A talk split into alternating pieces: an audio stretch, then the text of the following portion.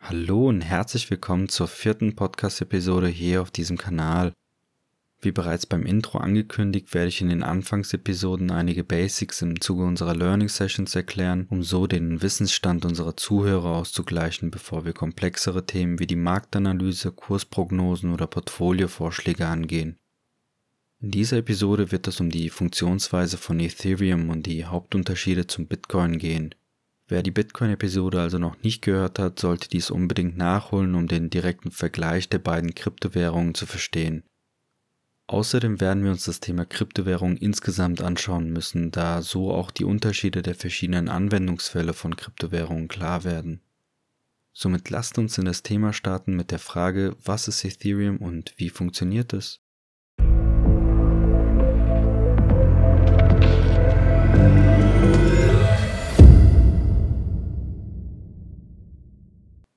Ethereum wurde Ende 2013 von Vitalik Buterin im White Paper Ethereum A Next Generation Smart Contract and Decentralized Application Platform allgemein beschrieben. Anders als das White Paper von Bitcoin, in welchem das Missvertrauen der Bürger in das Bankensystem als Problem und der Bitcoin als die Lösung beschrieben wurde, verfolgte Vitalik Buterins Ethereum die Lösung eines eher technischen als wirtschaftlichen Problems. Dazu gleich mehr. Um Ethereum publik zu machen, wurde dieser gleich im Januar 2014 auf der North American Bitcoin Konferenz in Miami vorgestellt, bevor das Netzwerk dann den Betrieb im Juli 2015 startete. Das Produkt den Bitcoin-Investoren vorzustellen war sicherlich ein cleverer Schachzug, der sich gleich etwa ein halbes Jahr nach dem Start bezahlt machte, denn Ethereum knackte die Marktkapitalisierung von 500 Millionen Euro. Eine Marktkapitalisierung ist einem Unternehmenswert gleichzusetzen und wird errechnet aus der Gesamtanzahl an Anteilen, als Beispiel die Gesamtanzahl aller Aktien oder die Gesamtanzahl aller verfügbaren Coins, multipliziert mit dem Marktpreis pro Aktie oder Coin. Das Hauptproblem, welches Kryptowährungen jeglicher Art versuchen zu lösen, ist die in Anführungsstrichen Kontrolle der Menschheit wir werden, ohne es zu wissen oder ohne es uns zu interessieren, in vielen Lebenssituationen kontrolliert.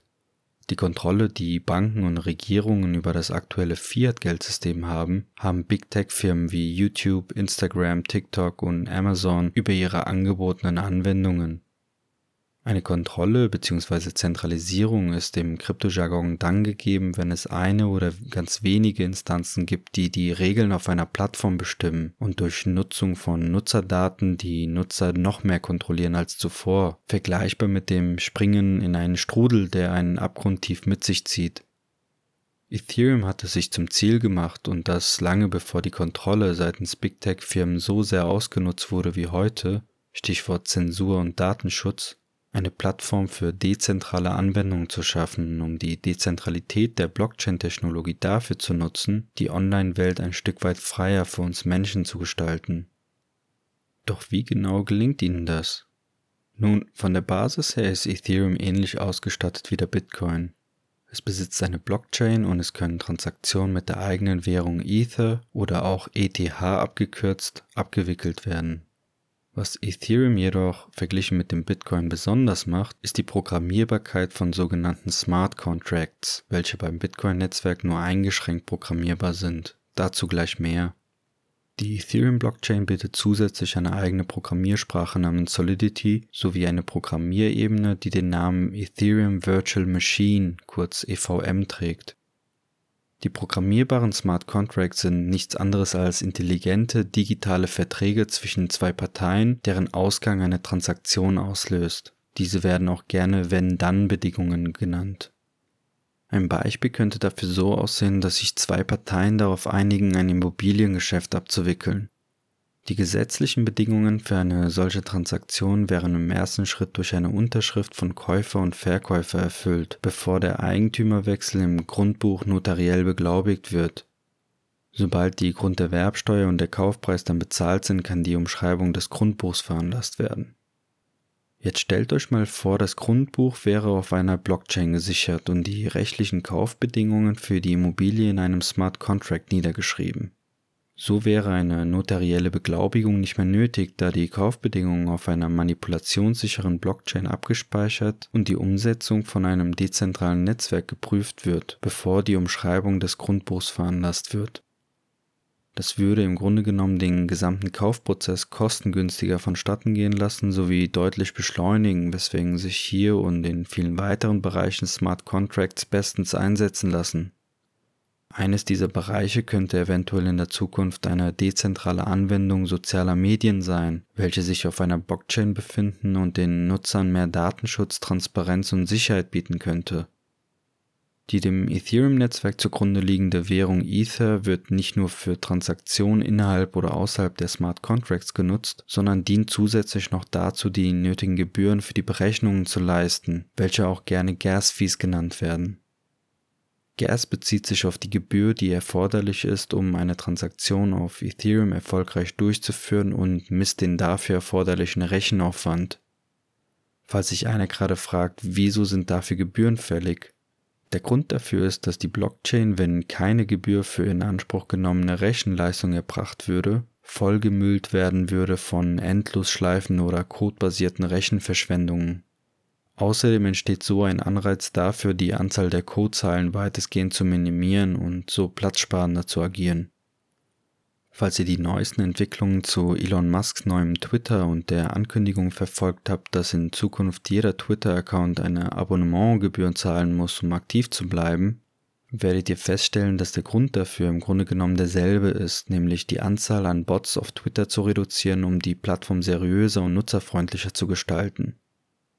Da die Gas-Fees vor allem bei einer hohen Auslastung der Blockchain teilweise enorm hoch sind bzw. waren, sind die Ethereum-Entwickler stets bemüht, diese Gas-Fees durch Updates zu senken. Das letzte große Ethereum-Upgrade und zugleich größte Upgrade einer Kryptowährung jemals ist erst Mitte September diesen Jahres vonstatten gegangen, als der Konsensus-Algorithmus Ethereums von ehemals Proof of Work, für diejenigen, die die Bitcoin-Episode gehört haben, sollte dies ein Begriff sein, auf Proof of Stake geändert wurde. Dieser Wechsel hat einige Änderungen hervorgebracht, die enorm wichtig zu verstehen sind. Punkt 1. Durch die Umstellung bzw. dem sogenannten Merge werden über 99,99% des CO2-Ausstoßes reduziert, da das Proof-of-Work-Konsensusverfahren enorm energielastig gewesen ist und mit dem Proof-of-Stake-Konsensusverfahren fast die gesamte Menge des bisherigen Energiebedarfs gesenkt wird, dazu gleich mehr. Punkt 2. Durch die Umstellung vervielfachte sich die Anzahl Transaktionen, die pro Sekunde auf der Blockchain abgewickelt werden können, da eine Validierung beim Proof-of-Work-Konsensusverfahren deutlich mehr Zeit in Anspruch genommen hat. Außerdem konnten damit die Gas-Fees gesenkt werden, da diese ja einen gewissen Rechenaufwand beziffert haben. Punkt 3. Durch das Proof of Stake wurde die Inflationsrate, also die Menge an Ether, die stetig ausgeschüttet wird und mit dem Drucken des Geldes einer Zentralbank als Beispiel verglichen werden kann, drastisch gesenkt. Während die Mining Rewards noch bei knapp 13.000 Ether täglich lagen, gibt es im Zuge des sogenannten Staking nur noch knapp unter 2.000 Ether täglich als Belohnung zu erhalten.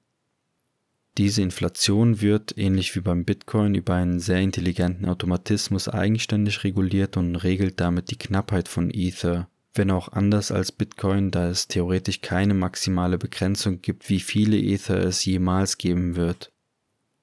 Was die Inflationsrate noch zusätzlich senken könnte, ist die Tatsache, dass ein Teil der Transaktionsgebühren auf Ethereum, welche ebenfalls in der Einheit Ether geleistet werden, vernichtet wird und bei einer hohen Auslastung der Ethereum-Blockchain theoretisch mehr Ether vernichtet werden könnten, als täglich in den Umlauf gebracht werden.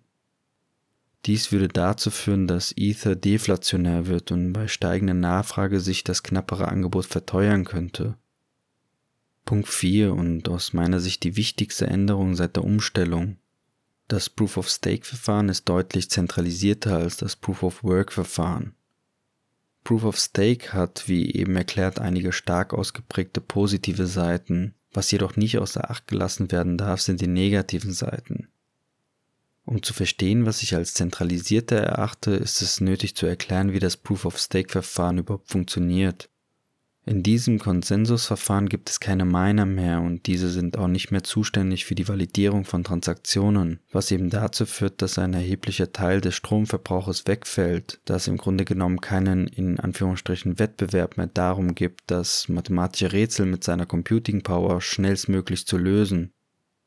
Stattdessen kann jeder, der mindestens 32 Ether staked, also dem Netzwerk zur Verfügung stellt, um dessen Stabilität sicherzustellen, das bedeutet auch, dass diese 32 Coins für einige Jahre nicht ausgezahlt werden können, ein Validator werden kann, was im Grunde genommen dem früheren Miner entspricht, nur dass keine teuren Grafikkarten gekauft und Unmengen an Strom für das Mining genutzt werden müssen. Außerdem besteht die Möglichkeit zur Teilnahme an einem sogenannten Staking Pool, sodass gemeinsam mit anderen Stakern die angeforderte Summe von 32 Ether gestaked werden kann, um zumindest ein Teilvalidator zu werden. Falls du dich gerade fragst, welche Vorteile hat es, ein Validator zu werden? Als Validator nimmst du an einer Art in Anführungsstrichen Auslosung teil, bei der anhand der Anzahl der gestakten Ether-Coins gewichtet die Chancen, eine Validierung abzuschließen und eine Ether-Belohnung zu kassieren verteilt sind. Damit steigt die Chance von Person A, welcher 200 Ether-Coins gestaked hat, gegenüber Person B, der es gerade einmal geschafft hat, die 32 Ether zu staken, um Validator zu werden, einen Block zu validieren und die Ether-Belohnung zu kassieren. Das Hauptproblem und damit eines der insbesondere von sogenannten Bitcoin-Maximalisten, das sind solche Investoren, die dem Bitcoin treu ergeben sind und keine anderen Kryptowährungen als konkurrenzfähig sehen, am häufigsten kritisierten Punkte beim Proof-of-Stake-Verfahren ist, dass das System dadurch zentralisierter ist, da nicht alle Validatoren gleichermaßen behandelt werden und das System unfair denen gegenüber ist, die weniger Ether zum Staken besitzen bzw. weniger Kapital zur Verfügung haben. Dies gilt übrigens auch für Entscheidungen hinsichtlich der Weiterentwicklung des zugrunde liegenden Protokolls, da auch hier der in Anführungsstrichen größte Stake bzw. das größte Kapital am meisten zu sagen hat. Ihr erinnert euch sicherlich daran, dass ich in der letzten Episode über den enormen Energieverbrauch beim Bitcoin Mining gesagt habe, dass ich der Meinung bin, der hohe Energieverbrauch beim Bitcoin Mining bzw. beim Proof of Work Konsensusverfahren sei unbedingt nötig und gerechtfertigt, um ein bombensicheres System zu haben. Diese Aussage von mir nehme ich nicht zurück, zolle dem Ethereum jedoch meinen vollsten Respekt dafür, diese enormen Änderungen gewagt und durchgezogen zu haben. Ich bin der Meinung, dass die Zeit zeigen wird, wie sich das Ethereum-Netzwerk mit der Umstellung schlägt, da diese erst vor knapp zwei Monaten durchgeführt wurde und sich noch behaupten muss. Außerdem sehe ich Ethereum nicht als Konkurrent von Bitcoin, da beide Kryptowährungen verschiedene Ziele verfolgen. Vielmehr wird die Daseinsberechtigung von Ethereum in den nächsten Jahren auf die Probe gestellt werden, da es einige Wettbewerber gibt, die ebenfalls Smart Contracts anbieten, wie beispielsweise Cardano oder Solana. Entgegen der Behauptung einiger Investoren bin ich auch nicht der Meinung, dass der Proof-of-Stake-Algorithmus viel unfairer ist als der Proof-of-Work-Algorithmus. Die Unterschiede sind zwar enorm groß, jedoch bestehen auch viele Zusammenhänge der beiden Verfahren.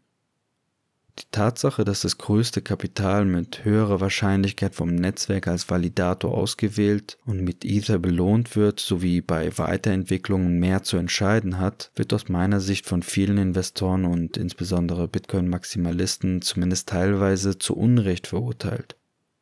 Meine Meinung begründe ich damit, dass dies beim Bitcoin-Mining nur bedingt anders läuft da auch hier das größte Kapital das teuerste und neueste Mining-Equipment erwerben und die Wahrscheinlichkeit erhöhen kann, das mathematische Rätsel schneller zu lösen und damit die Bitcoin-Belohnung zu kassieren. Der Hauptunterschied jedoch ist, dass beim Bitcoin Mining dennoch der in Anführungsstrichen kleine Miner eine Chance hat, das Rätsel zu lösen und die Rewards zu kassieren, was beim Ethereum Staking mit einer geringeren Wahrscheinlichkeit aufgrund seines Auswahlverfahrens passieren würde.